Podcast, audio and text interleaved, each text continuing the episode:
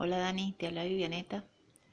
Pues mira qué curiosidad, los trámites de administración pública son como una patada en cualquier sitio, ¿no? O sea, me refiero que uno piensa que porque estás muy en países nórdicos las cosas funcionan de otra manera.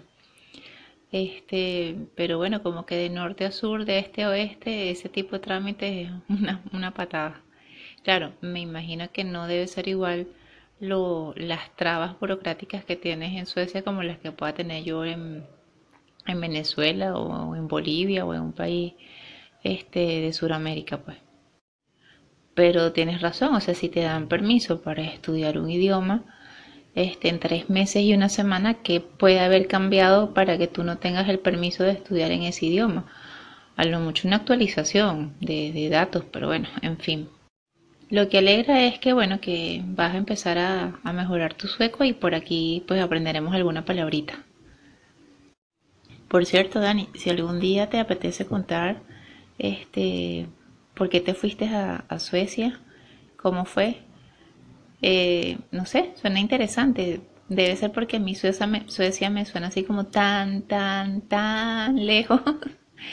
Así que bueno, un saludito, que estés bien y, bueno, un beso. Ah, se me olvidaba. Y también en el planeta, de norte a sur, de este a oeste, también hay clientes y gente piquismiquis como este que te conseguiste. Pero bueno. Hola, ¿qué tal? Soy Dani, esto es Haciendo el Sueco. Antes de todo, gracias Vivianeta por el extenso comentario y decirte que, bueno, sobre por qué estoy en Suecia, qué hice para venirme acá. Pues, me, bueno, me quedé en, España, me quedé sin trabajo, estuve buscando eh, la cosa, buscando trabajo, la cosa no, era fácil. Eh, luego estaba con el tema de la crisis, veía que la cosa iba para atrás, dije, bueno, pues eh, siempre me había hecho mucha ilusión irme a otro país por una temporada, unos meses, un año, dos años, y dentro de poco hará ocho años que estoy aquí en Suecia. Y en un principio, bueno, siempre tenía cierta envidia mis amigos que decían, oh, pues yo me he ido tres meses al Reino Unido, yo me he ido tres meses a Londres y yo cuatro meses a Boston y me daba como cierta envidia. Y veía que estaba pasando el tiempo, que me hacía mayor y decía, o lo hago ahora o no lo hago nunca. Uh, le conté esto a mi expareja, mi expareja estuvo de acuerdo y nada, el 10 de febrero del 2010 me fui para, para Estocolmo con dos maletas y una mochila. Y aquí ya llevo ocho años. Encontré un trabajo a, cabo de más o menos un año y medio aproximadamente. Y sí, un año, no, no, menos de un año, en ocho o nueve meses, sí, sí, ocho o nueve meses. Y todo bien, en principio todo, no, perdón, perdón, perdón, un año, sí, sí, a cabo de un año y medio encontré el trabajo. Y nada, a partir de ahí, pues ahí, aquí me quedo, de, momento de forma no temporal, sino perpetua, eh, con la facilidad de que, bueno, tengo a mis padres en España, tengo un lugar donde quedarme en España, Barcelona. Así que podríamos decir que estoy entre España y Estocolmo, más en Estocolmo, que es lo que ahora, eh, por cuestiones de trabajo, por cuestiones de vida, estoy aquí, pero bueno, nunca se sabe qué es lo que puede pasar. Puede ser que vuelva, puede ser que me vaya a otro sitio, no lo sé, pueden pasar mil cosas. Mm, el destino no está para nada eh, escrito, así que eh, pueden pasar mil cosas aún. Pues espero que esto haya respondido a tu pregunta y bueno, a medida que vaya grabando, pues irás, todo el mundo irá descubriendo nuevas facetas de, de mi vida. Bueno, hoy ha sido un día que me lo he tomado libre y que hemos, eh, hemos aprovechado pues para hacer varias, varios encargos, arreglar papeles, ir de compras, arreglar cosas y se ha quedado corto el día, así que necesitaré más días seguramente. Mañana por la mañana también me lo tengo, lo cojo libre, por la tarde no, porque tengo cosas que hacer en la oficina y, y bueno, aquí está el metro y como cuando llega el metro es cuando os digo hasta dentro de un ratito.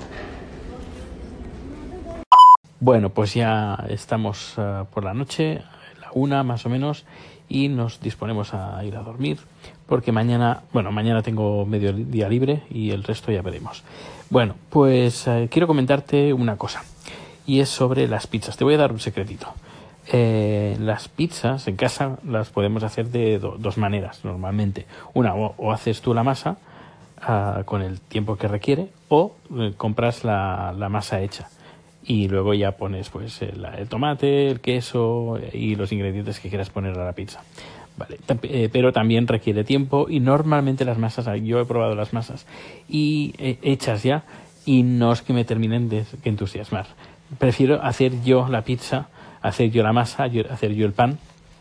Eh, y a mí me gusta finita, finita y crujiente. Bueno, pues hace unos días eh, Chad me dijo, bueno, compramos pan de pita, que es un pan redondo, que hace más o menos un pan medio de diámetro. Es pan, es decir, no, no tiene ningún, bueno, ningún sabor especial. Eh, es sencillamente pan muy fino. Y si te fijas, si lo, también es una pizza, es una base de pizza. Así que, bueno, con ese pan de pita, ese pan eh, redondo que parece una base de pizza fina, pues nada, pones los ingredientes, el tomate, el queso y luego pues lo que quieras ponerle encima. Calientas el horno a 225 grados, que esté calentito. Eh, metes la pizza ahí dentro y lo pones a, cabo de 5 minutos lo pones a gratinar para que el queso de arriba quede, eh, quede quede bien, bien, bien, bien hecho. Y ya está, y tienes la pizza. Y con un, creo, no sé, aquí, por ejemplo, la bolsa de cuatro pizzas eh, sale por 10 coronas. Es decir, tienes cuatro pizzas por 10 coronas, por un euro, más o menos.